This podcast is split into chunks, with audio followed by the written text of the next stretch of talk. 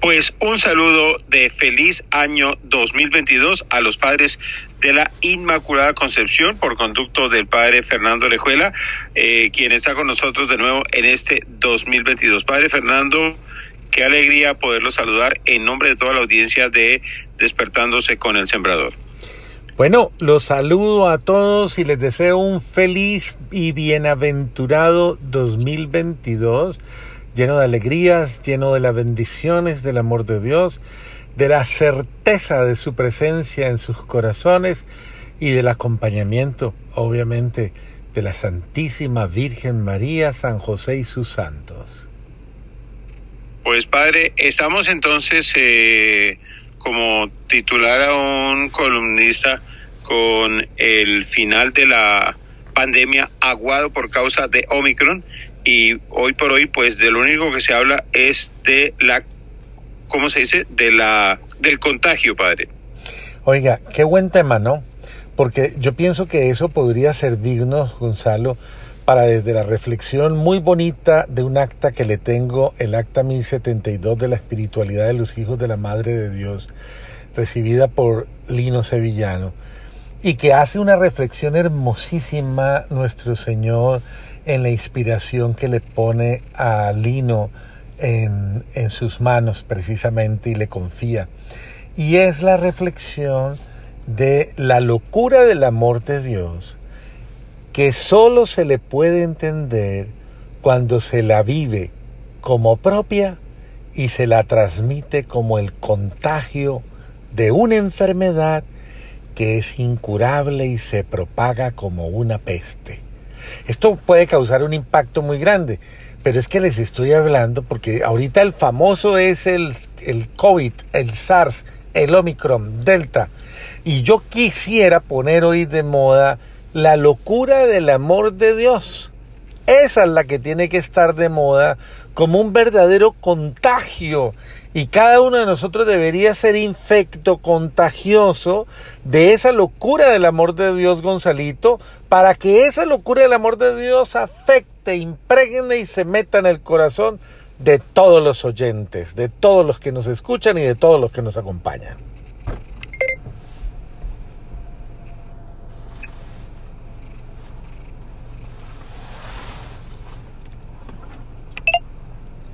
Así pues, Gonzalito, eh, viviendo esta locura, locura verdadera, locura porque básicamente está inscrita en la profundidad de la realidad de quien se ha contagiado. Entonces, mire, toda la fenomenología del contagiado, hoy día un contagiado, y usted lo puede ver de los diferentes virus que existen, pareciera ser que a esa persona le da esta vergüenza tener que decir, estoy contagiado.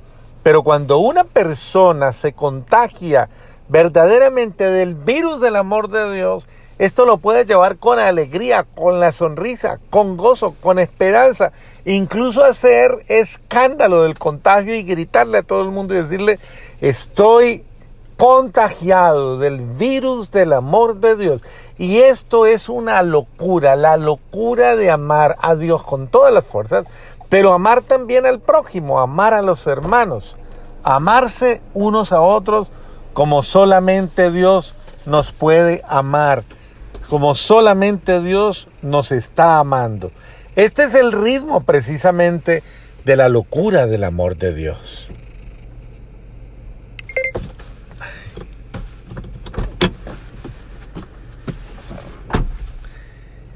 Esa locura del amor de Dios es activa y se activa precisamente cuando tú entras en contacto con Cristo, en contacto con su presencia, en contacto con su espíritu. Es la única manera en la que, en la que tú puedes ver activa esa acción de Dios en tu vida.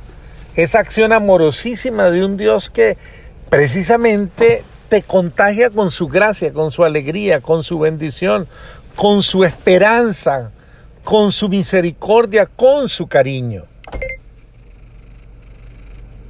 Absolutamente con todas las bondades de su amor y de su misericordia.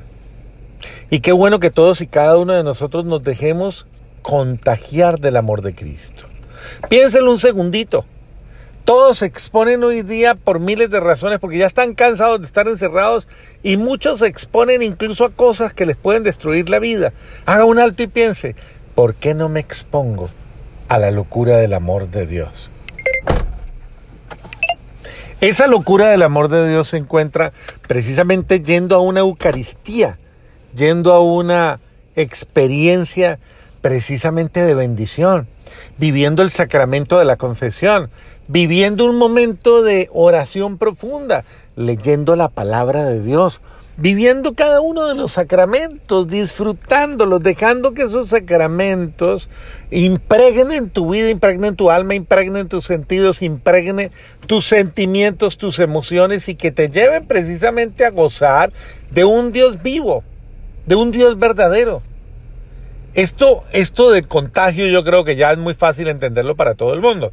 Y todo el mundo piensa, cuando le dicen a uno la palabra peste o la palabra contagio, uno dice, ay, no, no, no, no me hable de eso porque estamos saturados de eso. Pero cuando yo le hablo del contagio por amor de Dios, por amor divino, ese contagio impregna los sentimientos, las emociones, impregna el alma y absolutamente todo el ser de quien lo recibe. Esto no es fácil entenderlo sin la gracia de Dios y por la acción viva del Espíritu Santo. Por eso, vea, le voy a sugerir, hágase usted un retirito en estos días, querido hermano y querida hermana, para comenzar el año. Hágase un retirito íntimo, profundo. Eh, eh, hágalo, eh, llévese, por ejemplo, algo muy frugal, un sanduchito, algo muy suave, agüita, y váyase para un lugar donde usted pueda estar en unidad. Llévese la Biblia, la palabra de Dios y váyase y dispóngase a entrar en intimidad con Jesús y pídale la gracia en el nombre de Jesucristo de entender el misterio del amor de Dios, la locura del amor de Dios, como un contagio que le penetra todas las esferas de su ser. Y dígale al buen Dios en ese retirito, con todas las fuerzas de su alma, Dame la gracia, Dios mío. En el nombre de Jesucristo nuestro Señor, que me ilumine para entender la locura del amor de Dios. ¿Cómo? Como la entendió Francisco, como la entendió la Madre Teresa de Calcuta, como la entendió Gandhi, y tantos enloquecidos por un amor que hoy día es noticia en el mundo. Si queremos ser instrumentos eficaces en las manos de Dios, debemos tener el coraje de ser humildes y dejarnos guiar por el Espíritu Santo para contagiarnos de esta locura y de esta peste. Suena fuerte, suena duro, pero yo prefiero estar apestado del amor de Dios que del virus del odio, que del virus de la indiferencia, que del virus del desamor, que del virus del desprecio, que del virus de, de, de la lujuria, que del virus de tantas cosas feas y horribles que dañan nuestro corazón. Que la prudencia y la mansedumbre de los verdaderos hijos de Dios nos llevan a vivir esa locura del amor de Dios como la vivió María. Pero uno puede pensar y decir, bueno, pero ¿y cómo me contagio? ¿Cómo me lleno de ese amor de Dios? Pues hágalo como la Santísima Virgen María. Usted eh, recuerde que ella se le entregó absolutamente a Dios. Usted también hágalo, entréguesele absolutamente a Dios.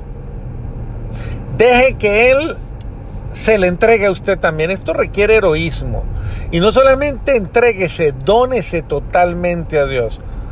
Deje lo que Él obre en usted. Con toda su acción. Recuerde que Jesús nos invitó a amarlo y a seguirlo. Juan 13:34 nos dice, un mandamiento nuevo les doy, que se amen los unos a los otros como yo los he amado. Ámense los unos a los otros. Si el amor no es el don, el regalo, el carisma, la gracia que todos nosotros tenemos en nuestro corazón, entonces no somos testigos, testigos del amor. Eh, y no tendríamos entonces el derecho a llamarnos hijos de Dios. Porque es que, como lo dice el Evangelio, que anoche miramos, y, y más que el Evangelio, la primera lectura del apóstol San Juan, quien no conoce el amor no conoce a Dios. Quien conoce el amor conoce a Dios. Y todo el que conoce el amor de Dios es hijo de Dios. Y el que conoce el amor de Dios está en la luz y rechaza las tinieblas. Porque vive en el amor. Entonces, debemos abrirnos a ese amor de Dios para poder comprender esta locura de su amor. Y viviendo esa locura de su amor y de su misericordia que se ha derramado absolutamente sobre nosotros y que nos ama con tal calidad, que quiere darnos vida, alegría, bendición, en abundancia, en gozo, esperanza. Si nos abrimos a la fuerza de ese amor de Dios y nos dejamos llenar de Él, nuestra vida se llena de alegría, de esperanza, de ilusión, de gozo. Y todos se van a dar cuenta que nos pasa algo. De hecho, van a preguntar, ¿qué tiene usted? Y van a decir, yo también quiero tener lo que usted tiene, yo también quiero ser contagiado del virus del amor de Dios que usted lleva en su ser y que se le nota que ha transformado su vida. Porque cuando el virus del amor de Dios te contagia, ese virus mata el egoísmo, mata el desamor, domina la soberbia. Y todo porque una persona que se abre al virus del amor de Dios se contagia de su locura. Y ese amor hace que nos amemos los unos a los otros, como a nosotros mismos. Que amemos a Dios por encima de todas las cosas, con todas las fuerzas de nuestra alma, con todas las fuerzas de nuestra mente, con todas las fuerzas de nuestro corazón. Y al prójimo, como a nosotros mismos. Y una persona que vive así es una persona que pone un alto a todas las cosas que son contrarias al amor de Dios, a las grietas, a la desunión, a las peleas, a todas esas cosas. Porque enloquecido por el fuego del amor de Dios, por esa locura que es el regalo que Dios le da, que enciende como un fuego que consume absolutamente todos los demás sentimientos y se impone esa persona se llena de una gracia especial como la que nos recuerda el apóstol Pablo en su capítulo 13 de la carta a los Corintios. Es un amor que no es engreído. Es un amor que lo supera todo, que lo perdona todo, que lo comprende todo, que lo justifica todo. Que no es egoísta, que es servicial, que no tiene envidia y que no busca el mal. Ese amor que nos muestra la verdad. Ese verdadero amor es el que nos lleva precisamente a la plenitud de la madurez en la fe. ¿Y cómo se adquiere ese amor? Me preguntará alguno de ustedes. Pues tal vez viviendo un primer paso que es importante y es eh, seguir a Jesucristo negándome a mí mismo. ¿Y por qué negándome a mí mismo? Pues porque es que el yo, el ego mío, muchas veces es el que me traiciona y me hace egoísta e idólatra de mí mismo. Y por el egoísmo yo vivo como ciego espiritual. O por lo menos no puedo ver más allá de mis propias conveniencias. Y por eso no puedo admirar ni disfrutar las maravillas que se convierten en el tú de los hermanos. Por el egoísmo somos como islas sin puentes que nos unen a los otros. Por eso somos insolidarios y por eso no somos felices. Por la idolatría de ese ego dejamos de ver a Dios y no lo descubrimos ni lo disfrutamos y por lo mismo tampoco vemos las maravillas de su poder y de su misericordia. Ah, y esto nos hace diosesitos, reyesuelos, en una realidad ciega y torpe, negando la omnipotencia maravillosa de Dios en su amor y su misericordia. Y somos como náufragos en las contingencias y en la fragilidad de una isla flotante de basuras.